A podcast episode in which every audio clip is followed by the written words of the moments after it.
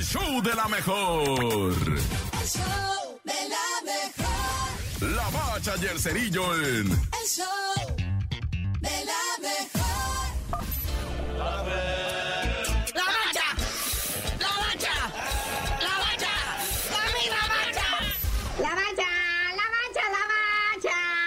Comenzó el sabroseo muy pronto, por cierto, apenas en la jornada 4 o 5, güey. Y se empiezan a ir los directores técnicos. Hay uno corrido, hay uno renunciado. ¿Cuáles son los detalles, papá?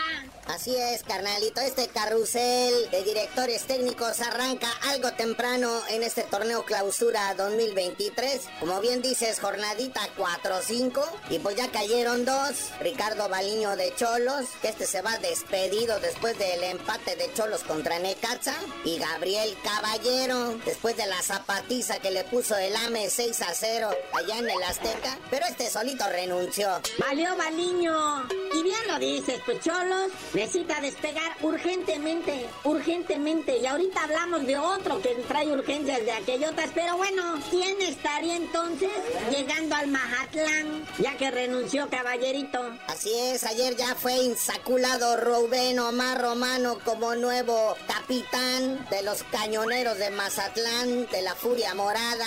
A ver si ahora le va mejor. No, hombre, con un montón de ideas frescas y pues, o sea, una forma innovadora.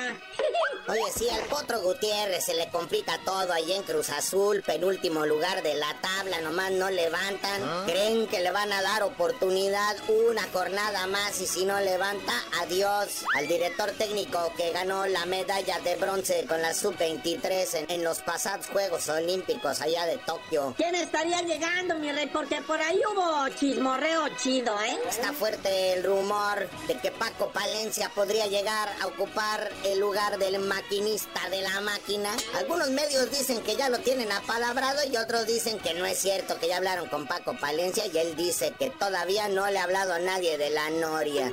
Situación similar vive el Mauro Ger, el tanque, el director técnico del Querétaro, jugador emblemático precisamente de los Gallos Blancos que por pura, el torneo pasado le fue mal también, pero pues por pura emoción lo dejaron un torneo más y ahorita sí ya se les está acabando la paciencia. Será muy histórico y todo lo que digas, pero pues el equipo nomás no levanta. Y ya nos vamos con super noticia para el toro Valenzuela, dorado siempre. Oye, sí, felicidades a nuestro gran toro Valenzuela, histórico del béisbol mexicano. La Fernandomanía, todo lo que da. Ya por fin le van a hacer justicia y van a retirar su número 34 ahí en los Dodgers de Los Ángeles. Nadie jamás de los jamases en la perpetuidad podrá usar su número en lo que viene siendo los dorsales ahí en el uniforme de los Dodgers de Los Ángeles. Felicidades a nuestro Valenzuela. En los mismos Ángeles, muñeco, en las tiendas donde venden productos oficiales de los Dodgers, en las mismas tiendas es imposible comprar la jersey de Fernando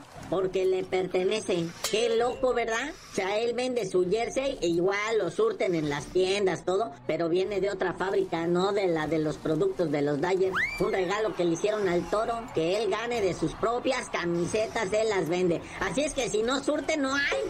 Y bueno, carnalito, ya vámonos, porque ya hay mucho chisme para apenas ir empezando la semana y tú no sabías de decir por qué te dicen el cerillo. Hasta que me compre mi jersey de Fernando Valenzuela, les digo.